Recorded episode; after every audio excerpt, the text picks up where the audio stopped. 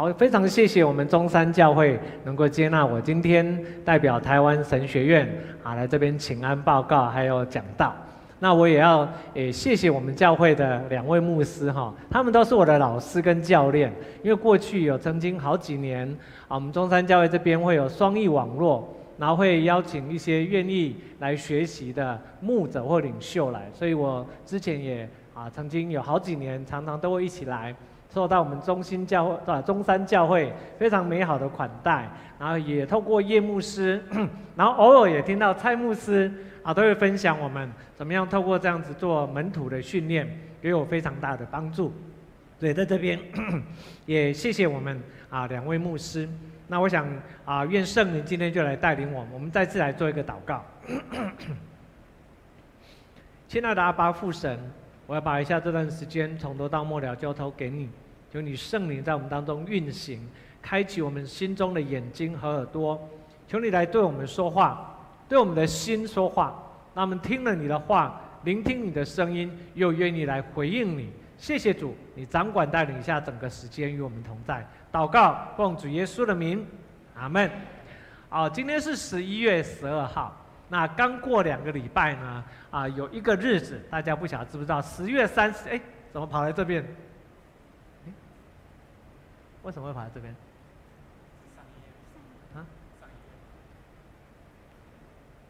哎，不懂这个不是我的 PPT 哎，哦，这不是福牧师的 PPT 在。为什么说奇怪？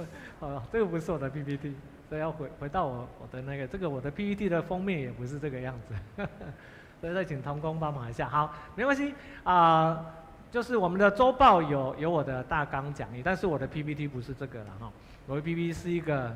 啊，有一个特别意向的一个图，哦，对，这个对，好，谢谢回来了，好，感谢主，啊，我今天跟大家来分享蒙召者与呼召者，这是我们对每一个人而言都很重要的一个主题。我要先问大家一个小小的提问：十月三十一日，你知道是什么日子吗？啊，十，哎，怎么，为什么又回来这里？啊，好，十月三十一日啊，是一个。啊，一般小朋友可能喜欢说是万圣节或者等等，可是对我们基督徒而言，对教会，我们要知道这一天是我们一个很重要的一个日子，是宗教改革纪念日。宗教改革纪念日在一五一七年，那时候上帝拣选呼召的马丁路德，啊，他是啊那时候他本来是啊在天主教的系统里面，后来神看让他看见了教会的腐败，所以他就在。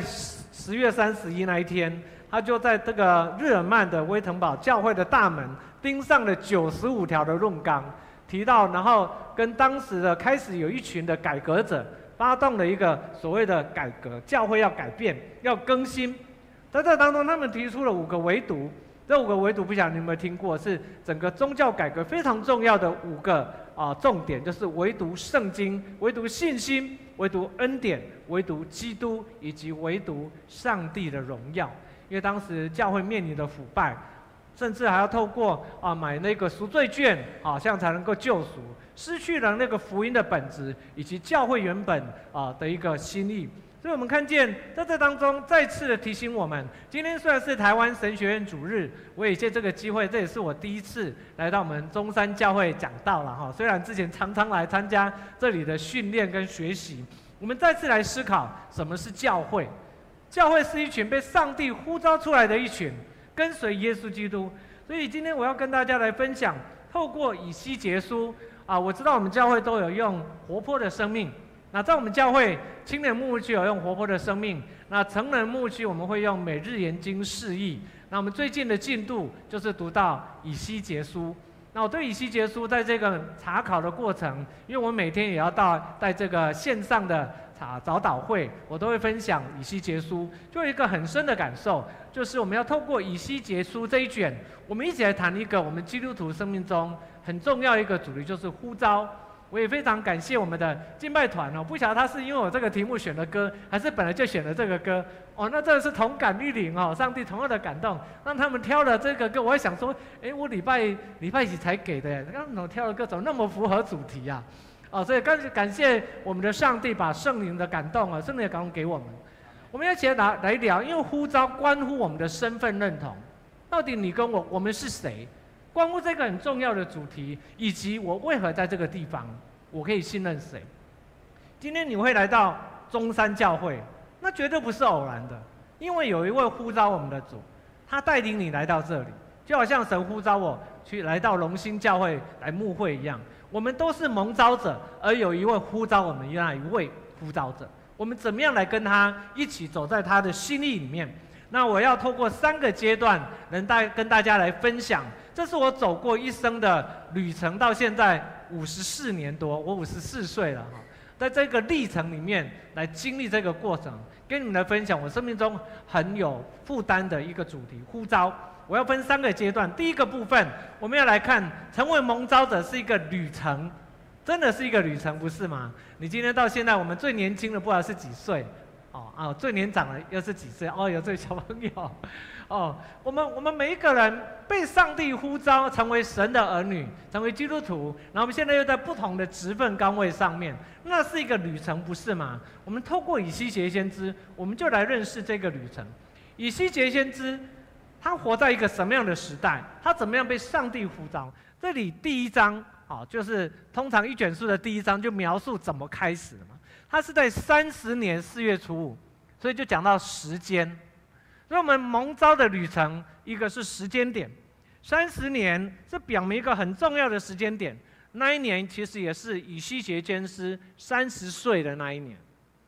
以西结先师三十岁那一年，而地点呢，他在加巴鲁河边。哎，加巴鲁河边在哪里？我们待会会秀一个地图。它是在巴比伦帝国啊的一个运河河边，而他是在被掳的人当中，所以的当时的面对的处境。第二节有说约雅金王，大家知道约雅金王是以色列这个国家，那当时北国啊以色列灭亡了，南国犹大，那他是末后的其中一个王约雅金王，才就任没很久就被抓走了，他是在他被掳的第五年，而以西结他也跟着被掳，所以当时以色列这个国家哦可以说是岌岌可危，那。第一批被掳的人，大家听过以但以理先知，但以理先知就是第一批被掳的，而以西结先知是第二批被掳。但以理被掳到宫中，以西结被掳到民间，活在被掳的人群加巴鲁的河边当中。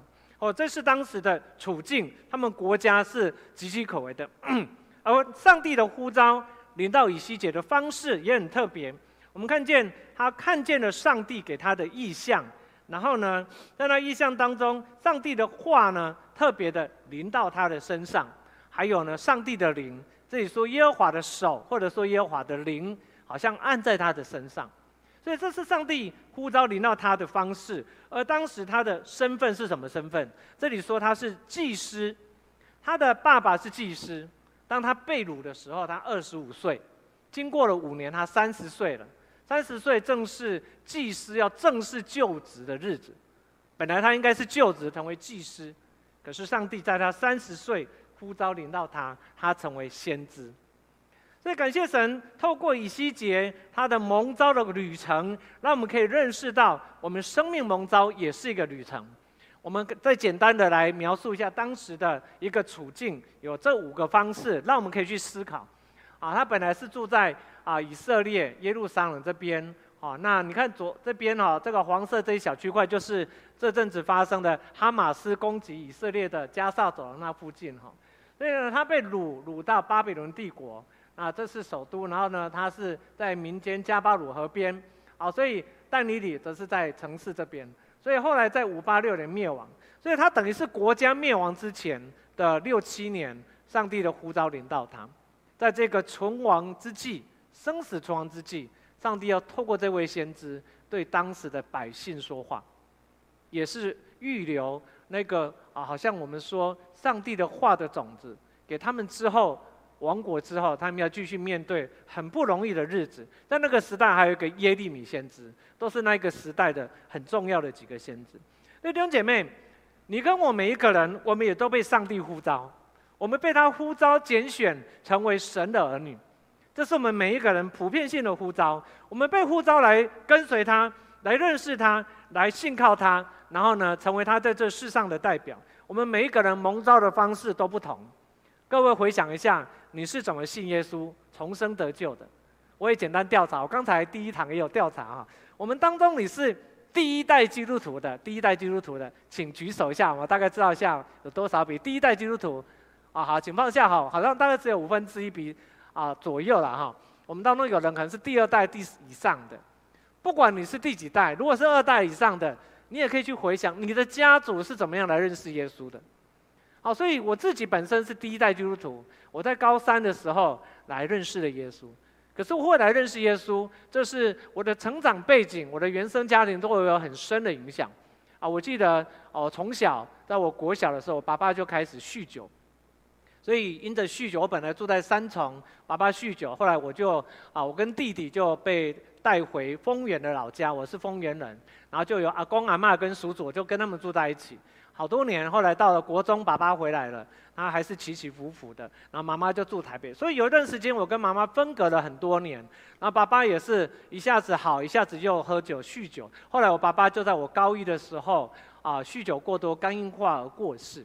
所以那个过程，我就会对生命感到很空虚，然后也觉得我好好渴望有那种家的温暖。我差一点呢，在那个时候，我记得我在啊、高一到高二的时候，我常常唱着流行歌，我就常常会哭，常常会掉眼泪。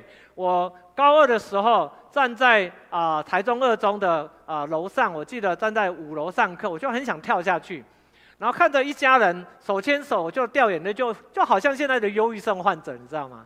那个时候还没那么流行，所以在那当中，我在升高三，结果呢，我我那时候为了要得到友谊，诶，反正就是呃一天到晚都在写信。我的高二很惨，啊、三科被当，补考两次才过关，勉强升了高三。就在那个时候，我的邻居的亲戚邀请我说：“明显啊，你要不要去教会看看？那边有好听的歌哦，还有呢，又有很多年轻人。”我那时候我从小就爱唱歌哈，所以我也想说有点好奇，再加上心中很空虚，然后所以就说好，好去看看。就这样子，我去到了教会，听到了第一首诗歌。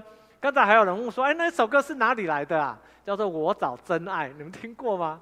我找真爱，早期的信徒听过基督世祖，基督世祖系列的有一首歌叫《我找真爱》，他那个描述说有一种爱是真正的爱，是不会改变的爱。对于我而言，我是一个缺少爱的环境，然后生命感到空虚。如果有这样的爱，我真的愿意来认识他。就这样子，我进到了教会，在我高三的时候，然后在一次的布道会中，我就决志接受了耶稣。这是我生命转捩点的开始。我也亲身感受到我生命中的核心经文，约翰福音十章十节说的：“盗贼来要偷窃、杀害、毁坏，可是耶稣来是要叫我们得生命，并且得的更丰盛。”这个在我后来我信主之后，我的弟弟他后来也踏上了跟我爸爸类似的路，在四十几岁结束了自己的生命，非常深的感触，我就对这句话更深的感受到，耶稣呼召了你跟我，我们是何等的有福气，能够成为神的儿女，而来领受这丰盛的生命。我也特别想到啊、影响了北部台湾的一个很重要的人物。好，不会动，哎。哦，好来，我们看见，哎，跟刚才很类似啊。我们再回来好吗？来，帮我回来一下。好，这一张，这张图是什么？你看到中间这一个，应该可以想象，它就是马杰博士。它的上面是耶稣，上面那张图是一位原住民的画家画的，还得过奖。那其他的这几个图是去年的四月，我们教会有受邀去到啊淡江中学，这是我们基督教的学校。那第一任校长就是马杰博士的儿子，啊，那边还有马杰的墓园，所以我们就在那当中受邀。我的同学是校牧，就邀请我们，我们有两次对着全校的国中生还有高中生来布道。那我们高中生啊，国中生那一场呢，我们呢就去演歌仔戏，演马街的故事。那我就演马街，里面有一个马街是我哦，我们就演唱歌仔戏，然后最后跟他们布道传福音。我要分享的是在这个过程。最后，我就邀请这一些国中生，我说：如果今天他们，我跟他们讲，我扮演马偕，可是如果真的马偕博士现在站在这里，马偕牧师要邀请你，让耶稣作为你生命的帮助，你愿意吗？然后就邀请说：“我待会数到三，你愿意的啊，请你从座位上站起来。”当我们啊祷告开始祷告说愿意的人的时候，我就看到好多人一个一个，一开始只有几个，到后来一群一群的站立起来。那我要说的是，虽然那是一个好像松土，好像撒种，我看见马偕博士怎么样在台湾撒下了这福音的种子。神使用他，他被神蒙呼召，也是经历一个历程，不是吗？一个旅程。他十岁的时候，有宣教士去到他的教会来分享，他那当中好像心中有个感动，他就说：有一天我也要去宣教。上帝感动他，可能是到华人的地区等等，他就预备了自己，一直到二十七岁，他来到了台湾。当他在北台湾的淡水，他在淡水上了淡水的河港。那个上岸的地方，今天是淡水老街，很热闹的地方，也有那个马街上岸处的纪念的地方。上帝一个声音，一个呼召，很清楚的对他说：“此地就是了，此地就是了。”那个声音临到他身上，让他知道这是上帝带领他来到了北台湾，以淡水为基地，从此展开了宣教的旅程。啊，建立了大约六十间教会，听说为两万多人拔牙齿，还是两万多颗牙齿。然后建立了，可能带领了非常多人来信靠了耶稣，也建立了教会。我们看见他终于所呼召的他的那一位，他是蒙召者，那是一个旅程。你呢？我们透过今天再次来思考，当我们看见回应呼召，就成为一个必然了。上帝既然呼召了你跟我，我们来回应他，就是一个必然了。为什么呢？我们看见当这个以西结先知，上帝的灵呼召他，将他举起。他听见了有声音呼召他，然后呢，灵将他举起，带着他走，他就去了。一方面，他心中的灵是火热的，可是他也感到苦恼。为什么？因为百姓是悖逆的，他们国家会面临这些困境挑战，是因为他们拜偶像，他们不愿意顺服上帝的话。所以，上帝呼召了以西结先知，他也领受了。我们来看这个回应呼召者，为什么是一个必然？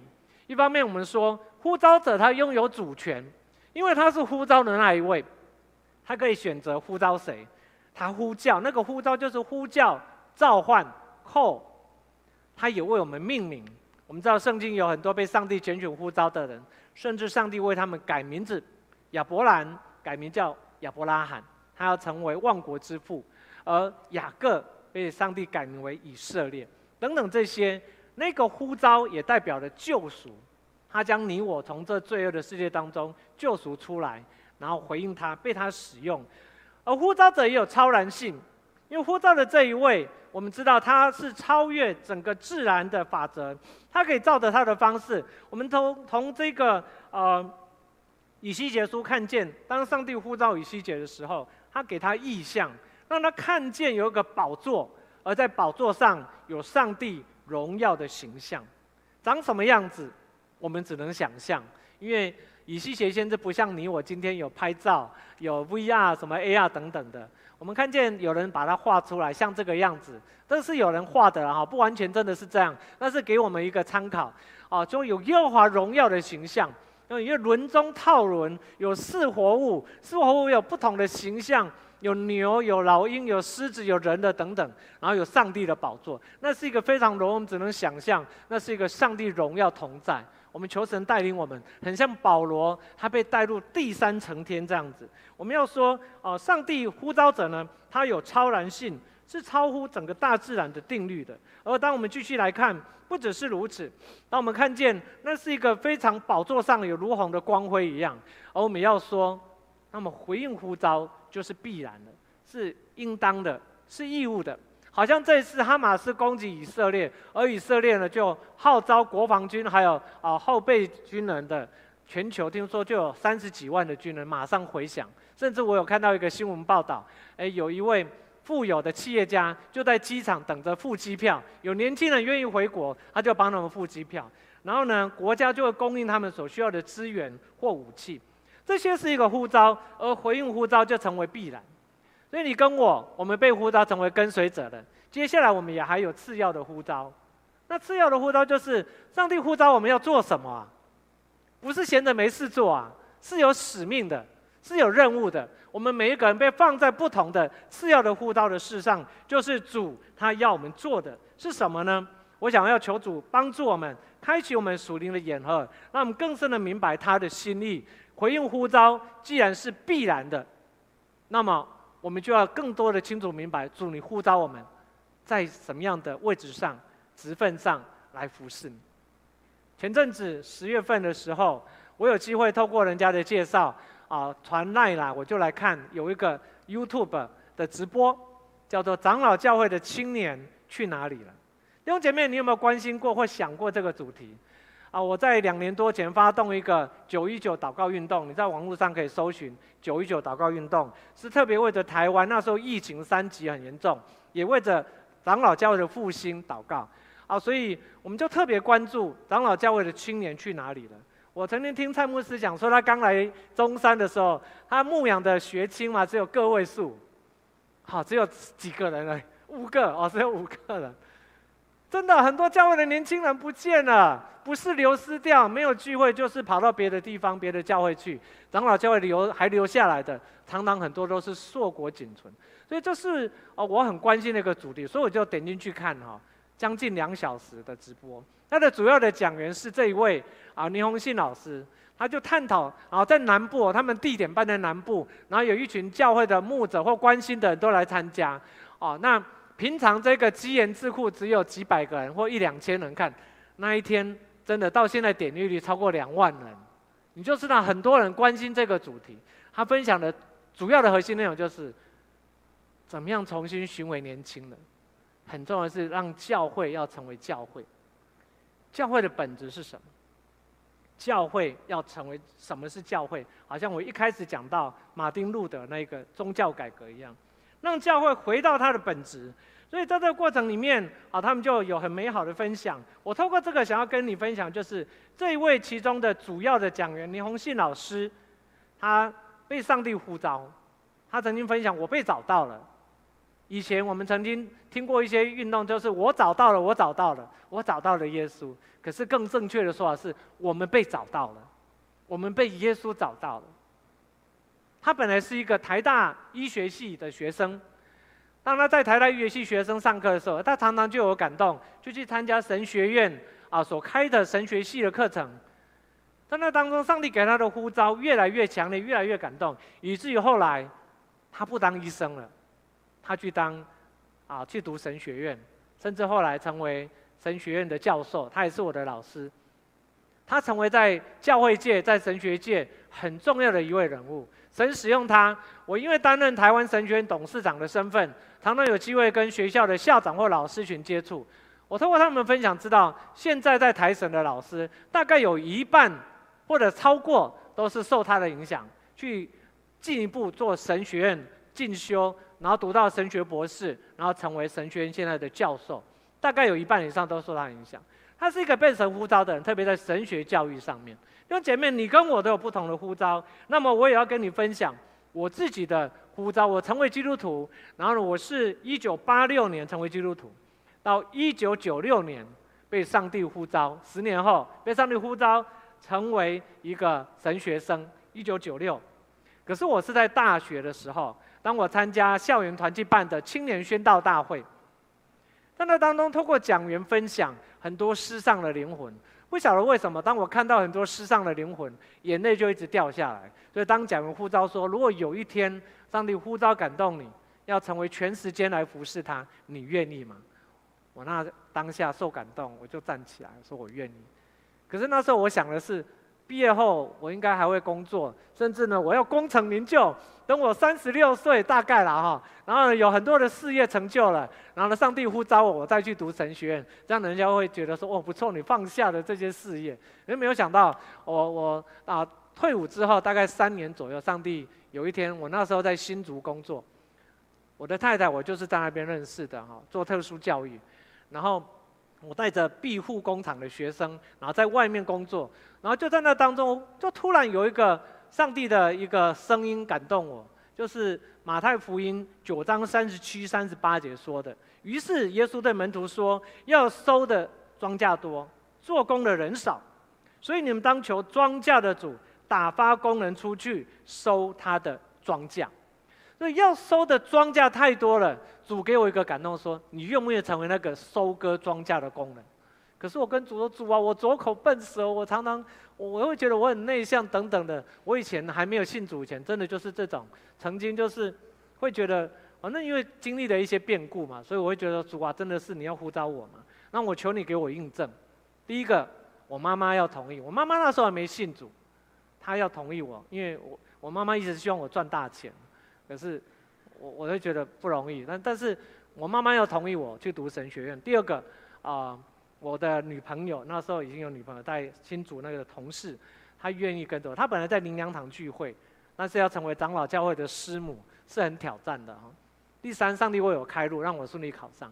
感谢主，上帝都一一开路，也都成就了，以至于我一九九六进入神学院，一九九九神学院毕业。那我会来到荣兴教会，是上帝一步一步带领。在这中间有很多波折，我没有办法细说。但我要特别分享啊，在这个过程，上帝呼召我进入一个命定的旅程哦。那在神学院，在最近啊，有在我们教会办了一个台神门徒之夜，好，一个脱下面具的主题。那也有很多年轻人，甚至有从新竹上来的，在我们教会啊，透过讲员分享呼召，上面是啊这些啊神学生啊等等啊，那下面就是有来的人。他们领受到那个呼召，而愿意回应，很多人愿意来跟随主，或者是来全时间服侍都有。我最后要分享就是蒙召者需与呼召者来对齐，所以当我们接受了呼召之后，我们需要懂得与他来对齐，怎么样来跟随他。我们看见啊，今天的经文有提到说，啊，上帝设立的以西结先知说，你要成为以色列家，成为这个国家的守望者。守望者很重要的就是愿意听主的话，然后把主的话警戒他们。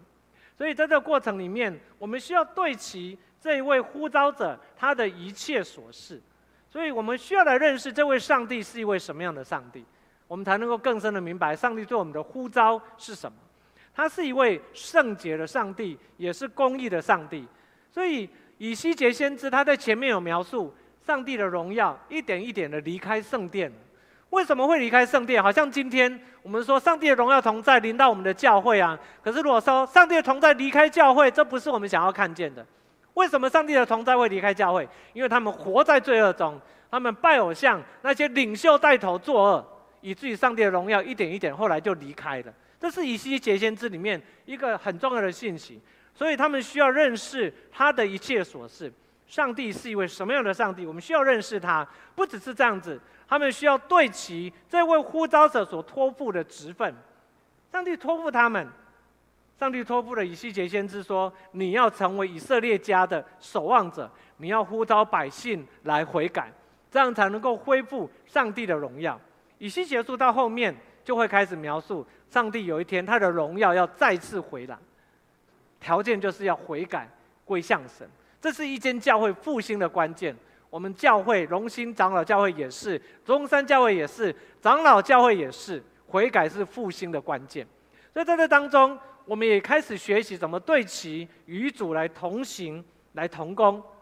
我们要求主帮助我们，我们不是做我们想做的。我在这些年一直在学习，我发现上帝也不断地教我、管教我，也调整我。那我开始学习对齐，怎么与主同行同工。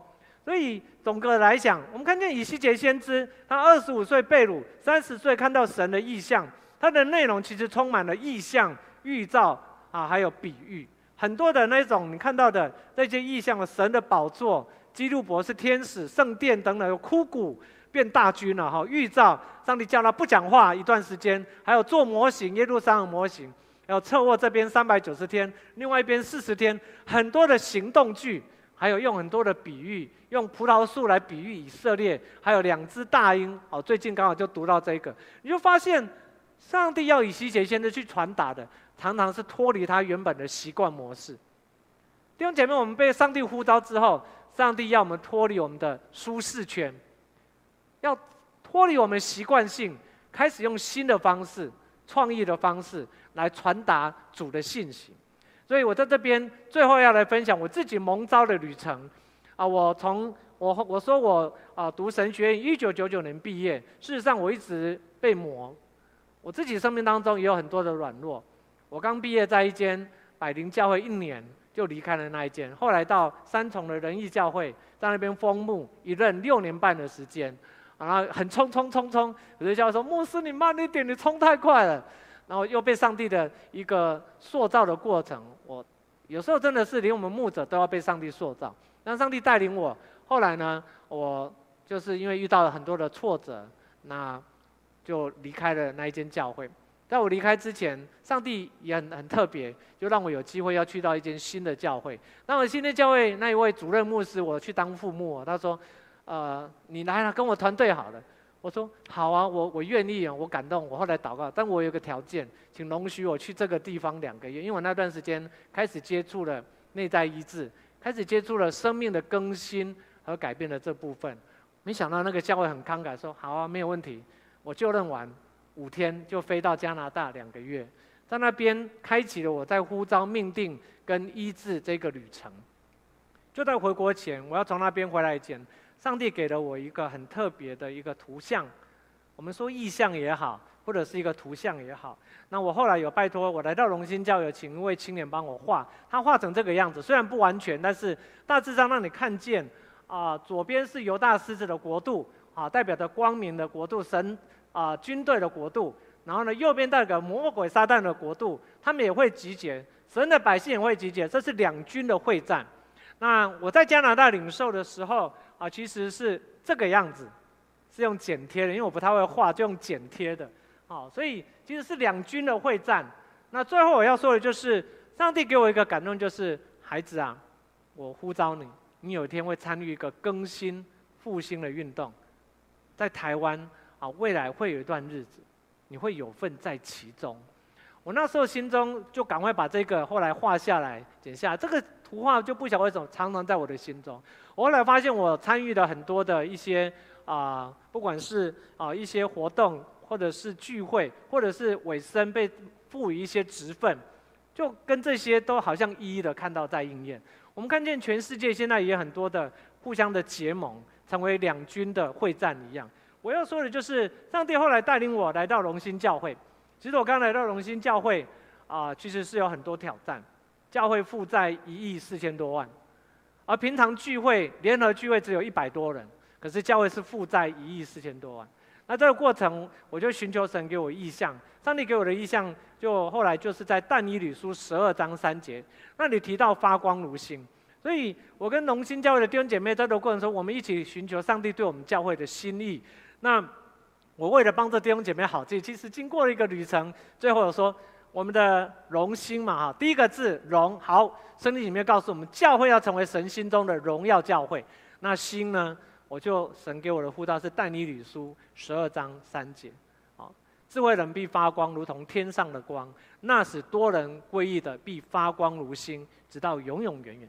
所以我们让我们可以发光如星，在家庭，在职场。在我们的社区城市，可以发光如星，成为一间使人遇见神、经历生命改变的教会，也能够为将来。我们今年是四十周年，好，所以啊、我们迈向未来的十年，所以后来领受了一个黄金十年的一个啊目标，求上帝带领我们。那最近我也刚完成一本新书，啊，这本书叫做《圣经灵修》，就是希望帮助弟兄姐妹用未来两年的时间，我们好好打好圣经的根基。透过圣经灵修来做门训，来运动啊，做一个门训的运动。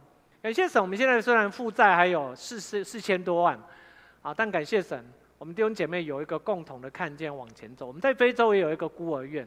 我要说的就是，弟兄姐妹，你要领受上帝给你的呼召在哪里？其实我现在其实我们教会因为这个建堂付了很多的代价。我现在人住在林口，所以我每天要通车从林口到台北来。那个时间就是代价，所以我为了错开上下班时间，我得搭五点多的公车，第一班公车，然后来到教会，因为我们七点又有早祷会要线上，我要处理，我们是付了代价的。但是因为知道这是上帝的意向跟呼召，所以我们愿意付上这个代价。弟兄姐妹，上帝也呼召我们怎么样来跟随他？今天的结论，我们一起来看，成为蒙召者是一个旅程。那么弟兄姐妹，让我们觉知说，我们要渴慕。更深的明白主你对我的呼召，因为当你清楚明白的是什么呼召是什么，你会愿意付代价，因为知道是出于主的呼召。而回应呼召的是一个必然。那么你愿意回应吗？那个回应就是说你愿意委身，你把这个看作重要。我知道我们中端教会继续的在做双翼系统，还有幸福大学，因为我们看见那个价值。我们自己教会也做了很多年的幸福小组，我们看见很多的果子。但我们知道我们自己有一些瓶颈，我们需要突破，所以我们也期待能够再出发。第三个，我们要跟呼召者来对齐。那么第三个决志就是让我们更多的专注在呼召上面，然后为主荣耀而活。因为时间真的不多了，耶稣基督要再来的日子其实是真的越来越近。虽然我们不知道哪一天，但是你看到全世界的这些震动，都在提醒我们，真的是越来越近了。弟兄姐妹，我们在座的很多人还在职场上面。我在中会，其实我们都是属于七星中会，我也委身参与在一个职场事工部。前阵子才刚办完一年一度的职场宣教论坛，去年蔡牧师有带着啊团队来带敬拜，叶牧师还是我们的讲员哈。那今年第四届办得更棒啊，今年更多人啊，而且有很多的连结。那其中一个主要的讲师就是孔毅老师，你在网络可以搜寻。孔毅老师曾经在职场上面被上帝大大使用，然后也啊，他曾经是摩托罗拉的啊全球的亚呃副总裁。上帝使用他，他其实退休了。上帝上帝使用他在职场上面，他本来想说我就委身在自己教会就好的，可是上帝说你要发挥神在你身上的影响力，他就开始在职场上面开始的双职侍奉。那也透过写书，透过教练班，然后祝福了很多。现在在全球都有很多这样子愿意委身。如果上帝没有呼召你在教会全职侍奉，你在职场上面就好好发挥你的影响力。神给我们每一个人不同的呼召，我们就委身在这当中，以至于神可以使用我们，在那当中为主做见证，领人来做主的门徒。所以好不好？这个时候我们一起来祷告。不晓得事情可以。谈一下，我们一起来祷告，亲爱的圣灵，求你来对我们说话，求你在我们当中，主啊，透过孩子刚才分享你的话语和信息，主，你对我们每一个人都有呼召，主，我也相信你今天呼召我们，不管是在现场或者线上的弟兄姐妹，你呼召我们来跟随你，然后我们可以来跟随你，认识你。信靠你，也知道怎么样走在这一条蒙召者的道路，因为你是那位呼召者。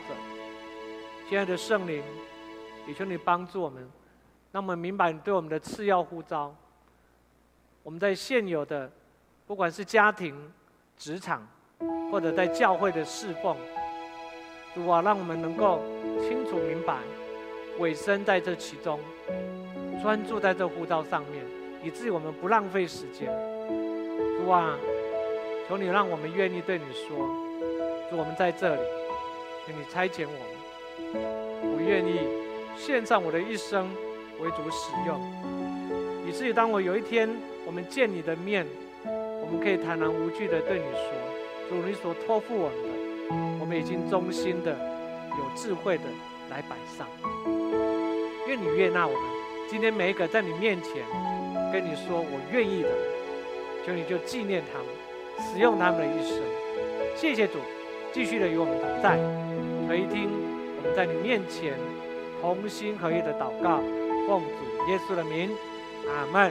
好不好？请跟旁边说，愿上帝使用你的一生哦，来互相的祝福一下。愿上帝使用你的一生。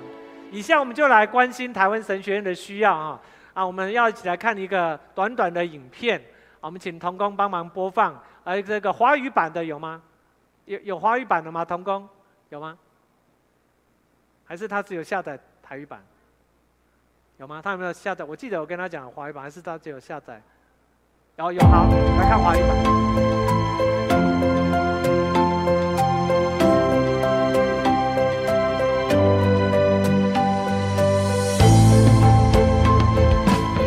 如果不是一百五十多年前马街、吴威廉和孙雅各牧师的创建与持续努力。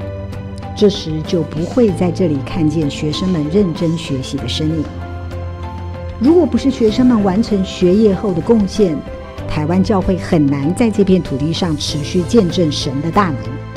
如果不是老师们愿意无私付出，学生们也就无法受到完整的神学教育。问题不在听众哦，或问题是在我们，我们讲的讯息给的讯息可能不够清楚。好，所以呢，有为了讲道者帮助你。教学现场是未来的牧师们累积深度的机会，每一堂课也都是老师们影响生命的时刻。在实体的，在学院当中的群体生活的这种神学的教育啊，彼此之间的相互的砥砺，甚至提醒，那这是非常难得的。教导旧约的赖鸿专老师，自己曾经在台神受过老师好榜样的激励。他认为耶稣当初就是以生命带领门徒，从实际互动的过程中彼此学习，如同教务长张志伟老师认为要以歌罗西书深耕建造的提醒来面对世代的挑战。我们怎么样在这样的不同的风向不至于飘来飘去？那就是这个经文讲的，在基督里，在根基里，在教会里，神学教育跟教会是何等的。紧密的这样的彼此依靠。台神二零一六年通过政府立案设立研究所之后，持续培育牧师、教会音乐工作者与灵性咨商专业人才，希望成为支撑教会的根基与力量。服侍的心有时候会是软弱的，因为会遇到更多的对别人对我们的攻击。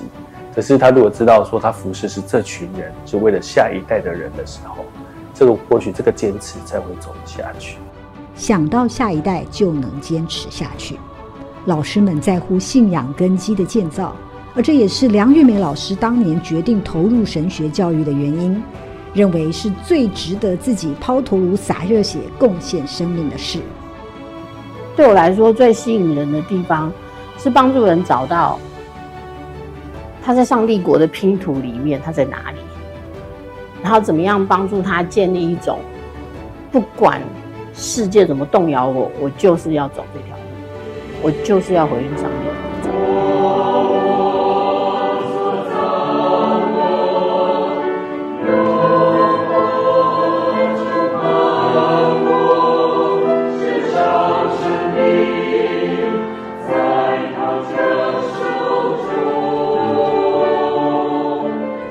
磨我，用我，塑造我，这是今年开学礼拜中台神老师与主管一起献诗的决志。以敬虔、知识与宣教作为教育目标，不止磨练自己与学生，也是为了整个教会。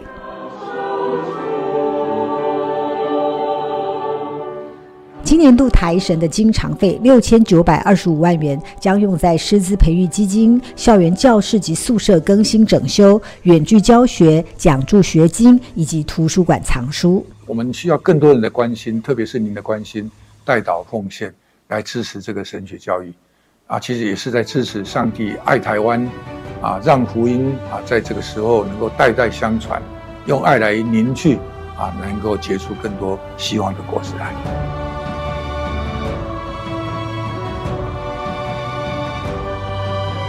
在这片土地上说出希望的故事，宣扬神的恩典。过去一百五十多年来的台神，有接受呼召的学生，有愿意投入的老师，以及不间断的关心、奉献与支持。直到现在及未来，他们都将是继续为台湾教会创造故事与历史的人。弟兄姐妹们，不止他们，你也是，我们都是。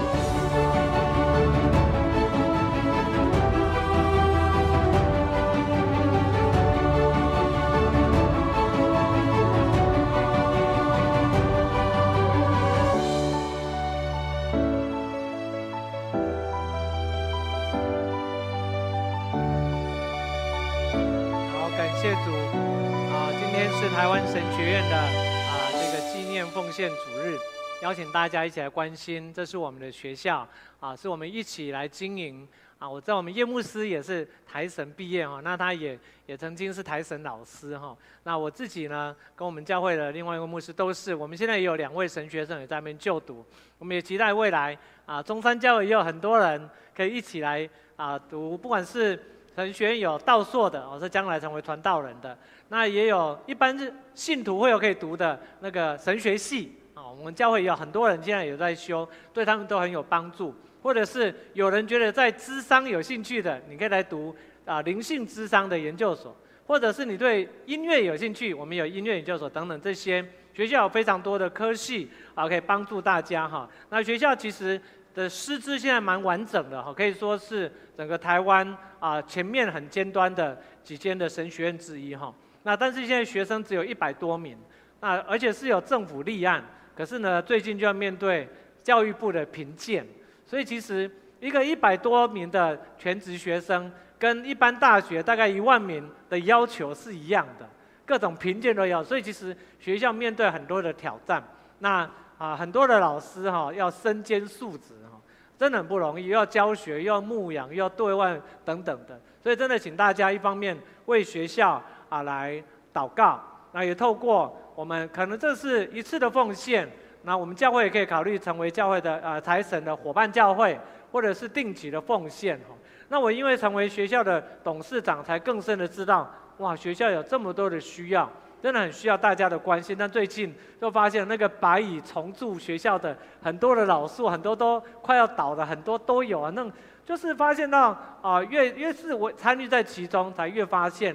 里面的需要跟挑战，啊，我我也没有想到我会成为董事长，我本来只是董事，想说都应该轮不到我们这个比较中年，我是里面中间的哈，那没有想到竟然都不在我们计划之内啊，所以有时候我们人生很多的啊事情就是这样子，但是当上帝呼召临到了，你愿意回应，上帝就使用我们，也衷心的祝福我们中山教会要成为荣耀神的教会，中山教会是一个祝福众教会的教会，我们成立多少年？一百。一百多年了，哇，一百四十几年，一百七十，哦哦，七十二，哦，我我就我知道，就是中山教会是一个很美的教友，的人来这里古迹，来这里举行婚礼拍照哈，所以愿上帝使用我们哈，是古，都是新呐哈，愿上帝大大祝福我们中山教会，谢谢以上。